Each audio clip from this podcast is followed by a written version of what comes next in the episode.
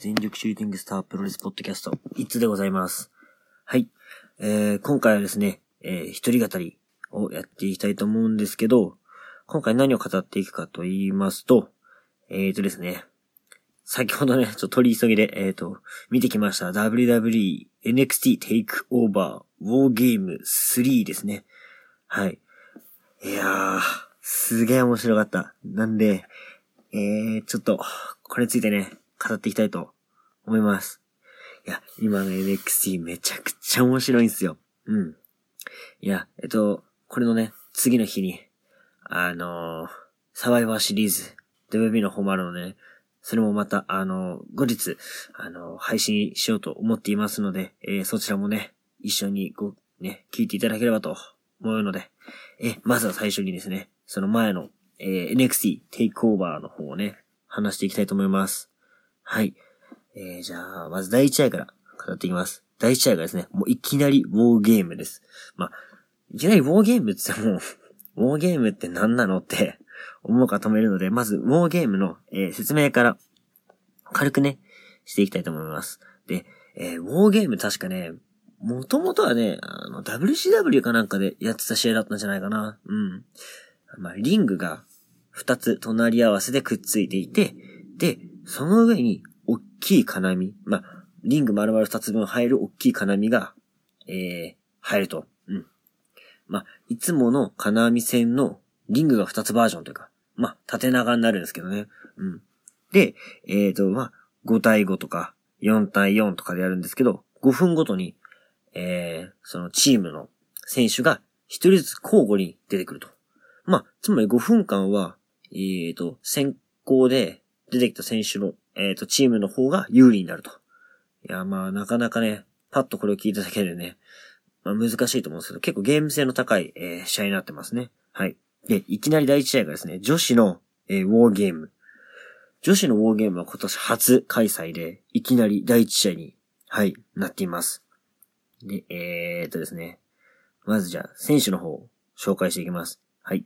えー、リア・リプター、えー、ん？リア・リプタ・リップタイド、えー、ティーガン・ノックス、キャンディス・レラエ、えー、ダコタ・カイ、バーサス、えー、チーム、これ、シェーナ・ベイズラーですね。えー、シェーナ・ベイズラー、えー、ビアンカ・ブレア、シライ・イオ、ケイリー・レイ、ケイリー・レイ、はい。になってます。で、えー、まあ5分ずつ選手が入っていくんですけど、えー、ベイズラーのチームからは、なんと選抜で、白井伊代選手がね、日本でも活躍した白井伊代選手が入ってくると。で、えっ、ー、と、もう一つのチームリアの方では、えー、キャンディスが入ってくると。キャンディスも、えっ、ー、と、まあ、私みたいに、えー、アメリカインディーマットが好きな方は結構有名。DDT とかも上がってんのかな？日本のマットだと。うん。まあ、男の人にも、にまぎ、まみれてやるね、一緒に、えー、試合もしてたんですけど、えーっとね、キャン、キャンディスはね、誰と組んでたかな？まあいいや。まあ、そんな感じでちょっと今頭はそんな回ってないですねまあ、そんな感じちょっとまあ話していきたいんですけど、キャンディスはもともと PWG っていう、えー、海外マットで活躍してましたね。うん。で、えー、っと、このね、試合中にも出てくるんだけど、あの、結構キャンディスね、荒々しい感じのファイトもするんですよ。うん。で、あの、あれなんだっけ、あの、バイオレンスパーティーっていう技があって、あの、チョップとエルボーを乱発するっていう。まあ、日本で言うと天竜ムーブみたいなね、チョップとグーパーみたいな、を連発でやって、こう、頭突きをするっていうのがあるんだけど、これ何かっていうと、PWG の、えっ、と、創設メンバーでもある、スーパードラゴンっていう、めちゃくちゃ俺が好きだね。まあ、マスクマンがいるんですけど、その選手がやってたムーブを、たまにキャンディスがやるんですよ。うん。で、それをね、WB のリングで見れるっていうだけでもちょっと、おーって思いましたね。うん。まあ、そんな感じちょっと試合をね、追っていくと、その次に、えー、ビアンカブレスが入場してきて、で、リアリプリーが入場してきて、その、リアリプリーって選手が、こう、半分刈り上げみたいな感じで、すごいこの選手いい選手でしたね。うん。今 NXT が推してる女子選手なのかな？うん。で、狂気をいっぱい持ってくると。えー、なんだ、ゴミ箱を持ってきたりとか、あのー、椅子をいっぱい持ってきたりとか。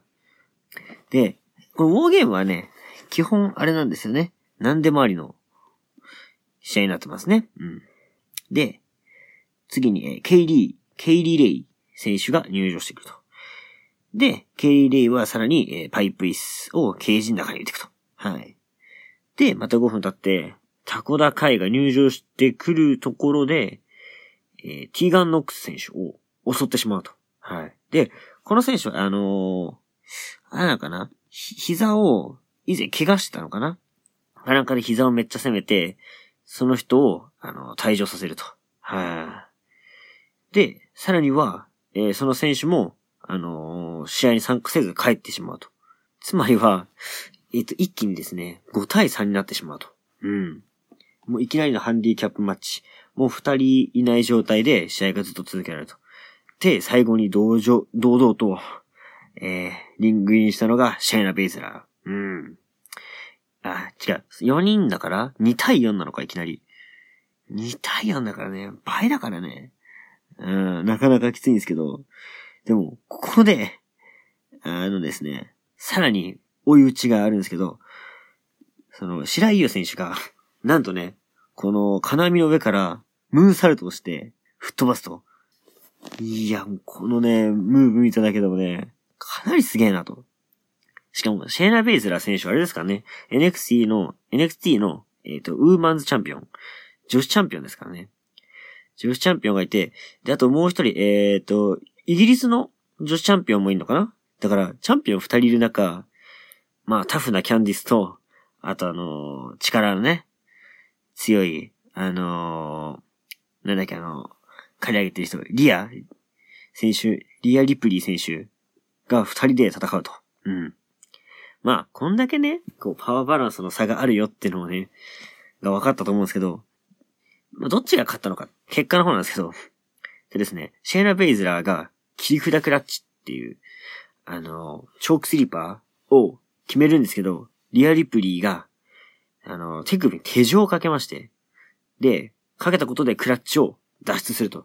で、その、なんだ、手首にあの、手錠がかかった状態で、シェーナ・ベイズラーは、その格闘、総格闘技出身で、まあ、時のキックを出したところ、そこを避けて、えっ、ー、と、リプリー選手の得意な、えっ、ー、と、リップタイトだったのかなあの、サイドバスターのように持ち上げてパワーボムする技。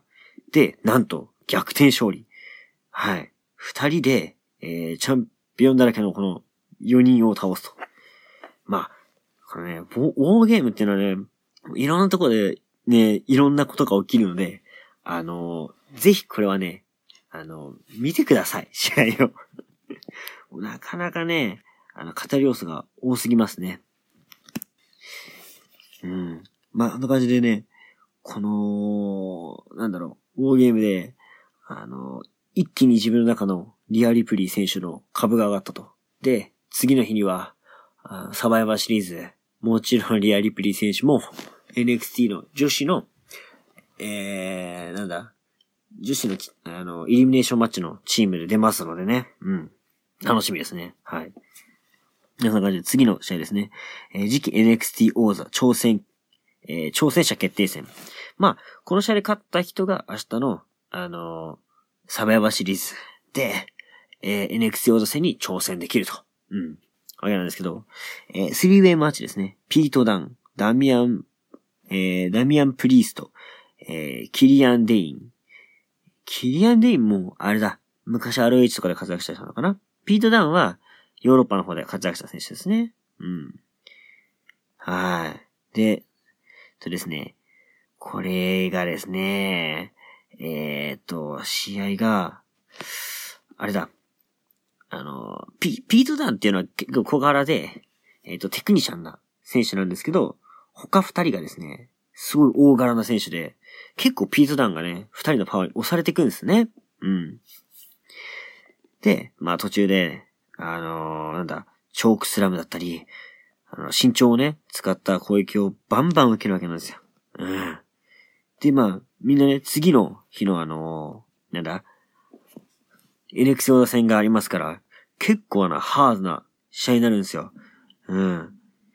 で、これがですね、えっ、ー、と、終盤に、あ、もう結構の消耗戦になるんですね、これね。で、えっ、ー、と、場外に投げたり、あのー、ピートダンが場外にあの、ムーンサルトアタックをしたりしていく中、最後の方ですね、あのー、なんだっけ、あの選手。えー、っと、だ、ダミ、あ、違う、キリアン・デインが、あれなんですよ、スリーパーしてるピートダンを、あの、おんぶの状態で持ち上げた時に、えっ、と、ダミアン相手に、あの、戦闘をするんですね。で、戦闘が得意技なのかな？で、して、ピーズダウンが上に乗っかった状態で、3カウントされる、カウントが進み、えー、ピーズダウンが勝つと。うん。いや、この試合めちゃくちゃピーズダウンね、二人にボッコボコにされてたんで、いや、もう次の人と心配あるなってくらい、ダメージ残っちゃうんじゃないかなってくらいね。試合でしたね。はい。ピートダウン選手はね、持ち味は、なんと言っても、あの、タフさ？タフで結構ハードなキックだったり、関節技をかけるですね。うん、途中飛びつきで十字とかで出してね、結構いい感じだったんですね。うん。はい。そんな感じで、次の試合行きましょうかね。うん。で、次の試合がですね、えー、っと、あれフィンベイラー VS マットリドル。はい。いや、これがね、フィンベイラーが、まあ、本格的にこれ NXT に行くのかな？うん。でね、あのー、マットリドル選手は、元 UFC で活躍した選手なんですね。まあ、総合上がりで。うん。すごい鋼のような肉体にね、裸足でね、戦うっていうのがトレードマークなんですけど。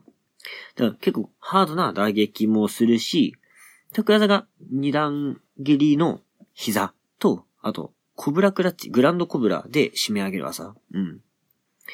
で、その総合っぽい動きの結構ハードめな当たりのマットリドルに対して、フィンベーラーはまあ、日本っぽい。まあ日本で活躍しましたからね。うん。結構、日本のハードなね、このストロングスタイルなプロレスをしてて、結構これ噛み合っててよかったなと思って。うん。で、フィンベーラーもね、多彩な蹴りがありますんでね。うん。面白かったです。で、何より一番この試合で、えー、驚く、驚いたことがですね、あの、最後、最後の決まり手が、フィンベーラーのブラディサンデーなんですよ。まあ、名前が1916って名前に変わってるんですけど、形は、あの、垂直落下の、はい、ブラディサンデーの状態で。いや、びっくりしましたね。正直 WWE は、こういう垂直落下系の技を結構禁止してるんですね。うん。選手のことも思って。はい。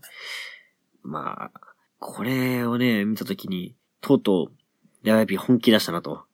うん。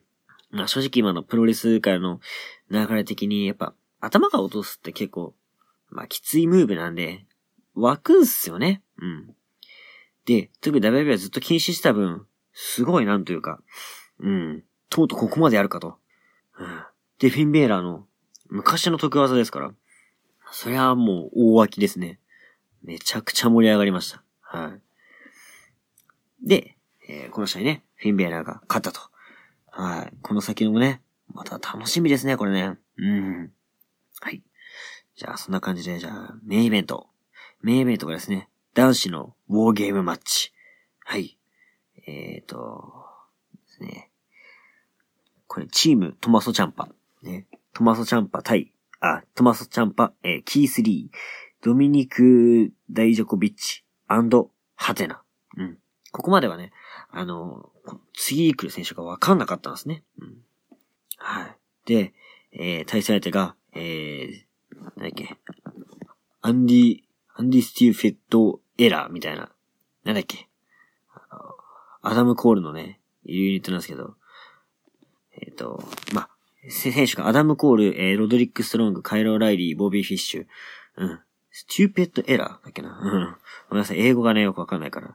あれなんですけど。うん。で、えー、ウォーゲームマッチ。まあ、これもさっきの女子のね、時に説明したのと同じなんですけど、一人ずつ入場してくると。うん。で、選抜メンバー、えー、トマソ・チャンパ。いきなりね、いきなりトマソっすよ。うん。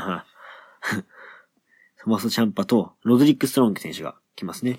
で、ロドリック・ストロングも、ね、一時期前は ROH で活躍してて、うん。新日本のリングにも上がってましたね。うん。ミスター ROH とかね。うん。ROH の世界王座を持ってましたね。トマソ・チャンパは、えっ、ー、と、PWG の方で上がってました。はい。で、このアダム・コールのチーム、何がすごいって、カイロ・ーライリー、ボビー・フィッシュはもちろん、あの、レッドラゴン。うん。ね、あのー、新日本ジュニアでもチャンピオン取りましたけど、カイロ・ーライリーとアダム・コールは、もともと、あれなんですよね。PWG とか、海外インディの方では、えっ、ー、と、フューチャーショックっていう名前で、もともとタッグ組んでたんですよ。だからもう、チームワークはもう超抜群。うん。で、まあ、トマス・チャンパーも PWG 上がりですね。キースリーも最近まで PWG 上がってましたね。うん。キースリー選手黒人の、まあ、ガタイのいい、まあ、太っちょ系の選手なんですけど、飛んだりしてね、ダイナミックな動きが得意と。はい。で、ドミニクも、身長があって、まあ、白人系のマッチョな感じなんだけど、パワーファイトだけじゃなく飛ぶこともできるよと。はい。で、えー、トマスとロドリックが、えー、戦っている中、次に来るのが、えー、カイリオ・ライリー。カイリオ・ライリー選手が、えー、2番目に入場してくると。はい。で、カイロ・ライ選手とロドリック・スロング結構バチバチにね、膝とか入れてトマス・チャンポをね、一気に攻めさせるんですよ。もうこの試合のね、すげえなと思うところが、何よりあの、試合のペースが、むっちゃ速いなと。いや、まあ5分ごとにね、選手が入場してくるわけなんですけど、もう5分経ったってくらい、みんな体力えぐいなってくらい、攻めて攻められ。で、トマソチャンパ選手結構、俺の中でスタミナ系の選手なんですけど、って思ってるんですけど、まあ、ね、そのハードな受けをですね、見せてくれましたね。うん。で、次にドミニク選手が、えー、入場してきます。ドミニク選手はやっぱね、そのでかい体を武器にね、もう、体力あり余ってますから、二人をバッコバッコ投げていくんですよ。うん。でね、カイロ・ライディのね、あの、ヨレヨレってなる、あの、受け身とかちょっと、最高でしたね。面白かったです。で、次にですね、ボビー・フィッシュ選手が入場してきます。まあ、これによって何が起きるかというと、まあ、3対2で、レッドラゴンが攻め立てると。で、ロドリグ・ストロング選手もめちゃくちゃ、ね、あの、シングルマッチとかで成績を残してますからね。うん。それこそたびたび PWG ですけど、一番大きい、あの、あ一番のえー、トップタイトルも取ってますし、結構な防衛を重ねてたんだよね。うん、向こうで。で、今 NXT では、えっ、ー、と、なんだ、北米チャンピオンかなかなか持ってんだよね。うん。なんでね、シングルのね、その、攻撃はもちろん、タッグの攻撃も攻められると。なかなかきつい。はい。で、そんな状況で、次入ってきたのがキースリー。いや、キースリー選手今ね、一番、押されてんじゃないかな、NXT で。うん。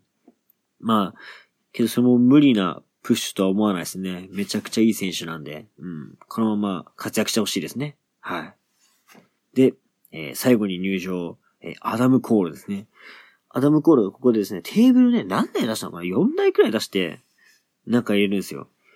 で、えっ、とね、リングに入れて、中入ろうと思ったところ、まだリングインしてないのに、トマスジャンパに押されてというか、ぶん投げられて、あの、場外にあったテーブルに、えー、いきなりクラッシュしてしまうと。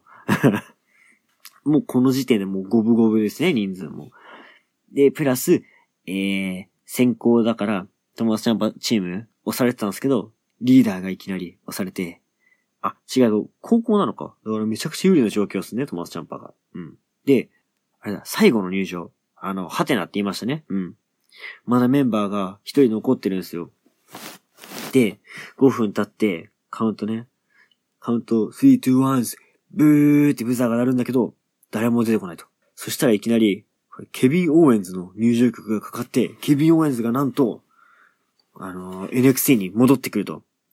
まあ、これによってね、何が起きるかっていうと、あの、ほぼほぼの選手が PWG の選手になると。もうこれね、途中から PWG 主催の、なんか提供マッチなのかなと うん。やっぱね、PWG 上がりの選手はね、あのー、やっぱ受けがね、めちゃくちゃ派手なんですよ。バンプが派手だし、もう攻めがね、一個一個結構エグいんすね。うん。で、もここでね、4対4、揃った状態で、もうみんなのね、得意な攻撃がバンバンバンバン乱発されてきます。はい。もうこの辺はね、もう一個一個打ってったら、マジでむっちゃ時間かかっちゃうんで、詳しくは見てほしいんですけど、あのね、なだれ式で、えー、バックドロップで、なんかオリンピックスラムみたいなのやってみたり、あのー、あ、俺一個ね、うわーっと思ったのが、まあ、二つリングがくっついてるわけなんですけど、間が鉄骨みたいな感じでね、えー、繋がってるんです。鉄板みたいなの繋がってるんですよ。で、そこで、ケビン・オエンズが、なんとあのー、パッケージドライバーの要領で持ち上げたんですよ。まあ、これの前の試合、思い出してください。ね。だって、水中クラッカーで落とす、ね、ブラディサンデーが解禁された今、パッケージドライバーが出てもおかしくないなと思っちゃったんですよ。うわ、これ、とうとう解禁かと思いきや、えー、そこを避けてですね、アダム・コールが、えー、カナディアン・デストロイを鉄板のが決めると。いやー、すごかったですね。で、もう終盤は、もうテーブルクラッシュ3連発。はい。チョークスラムでドミニクがやり、えー、なだれ式で、えー、キースリーがパワーボムをし、ケビン・オーエンズがフログスプラッシュでテーブルクラッシュと。で、最後ですね。一番最後。一番最後、えー、トマソ・チャンパがですね、アダム・コールを、なんと、金網の一番上から、えっ、ー、と、ケルティッククロスを、あの、下のね、テーブルの方にぶち当てて、えー、最終的にはトマス・チャンパチームがフォールを取ると。はい。あケルティッククロスどういう技かって言うと、あの、シーマのシュバインみたいなね、技なんですね。うん。で、トマス・チャンパ選手はね、奥の手でこれをまあ、なだれ式でやったり、エプロンとかでやるのかなうん。大一番でしかやらない技を、一番のケージの一番上から落とすと。いやー、これにはびっくりしましたね。もうほんと NXT の、あの、本気度合いが伝われば幸いなんですけど。うん、まあ、なんでね、この、今の NXT、すっげえ俺面白いなと思えるのかなと思ったら、あの、PWG がすごい好きなんで まあ、それに似たようなね、うん、試合が多かったんで、自分の中では、あの、ワクワクしたというか、な感じですね。うん。えー、あれですね。エアレイドクラッシュって名前なのかな？トマス・チャンパの特技。はい。を決めて勝ったと。いや、こんなね、あの、試合見てみていただければわかると思う、わかるんですけど、めちゃくちゃね、派手、派手なつうか、激しい攻防があって、次の日、チーム NXT、この中の選抜メンバーは、あのー、WB の方の、サバイバーシリーズ出ますからね。大丈夫かな？心配なんだけど まあ、そんな感じでね。もうだいぶさらっと喋ったんですけど、まあ25分経っちゃったね。うん。いやー、これ、まだサバイバーシリーズもね、あるんでね、さらっと終わらせようと思ったんですけど、長くなっちゃいましたね。いやー、マジで NXT 面白い。うん。で、俺の中で結構ね、NXT は WB とファン層が違うというか、狙ってるところが違うなと思ってて、結構日本のプロレスだったり、アメリカインディーマットが好きな人は NXT がすごい合うなっていう、うん、試合が多いですね。うん。なんでまあ、これ聞いてくだくれてる方は結構日本のプロレス見てる人が多いのかなと思うので、あの、ぜひ NXT も面白いので、一回見ていただければね、すぐね、その良さというか、凄さみたいなのも、まあ、まず驚きますね。うん。普通に試合のレベルが高すぎる。高すぎる上に、やっぱその、日本人好みの試合の組み立て方に、まあ、派手なバンプアクション。うん。大技な感じ。まあ、そこは WB の良さだなと俺は思ってるんですけど、うまく合わさってて面白いです。で、今ね、フィンベーラーが帰ってきたり、まあ、帰ってきてるっていうかまあ、参戦するのかどうかわかんないですけど、ケビン・オーエンズが来たりね、してるので、で、サバイバーシリーズではね、スマックダウン、ロー、NXT の3団体で、えー、対抗戦ってことでね。もう下部組織っていうよりかは、もう対等な感じでやっていくのかな、今後はね。うん。まあ、そんな話もね、また、サバイバーシリーズの方で詳しく話していきたいと思います。とりあえず、えー、NXT テイクオーバーウォーゲームス、最高でした。はい。いや、こんな感じで、えー、締めさせてもらいます。はい。お相手は、いつでした。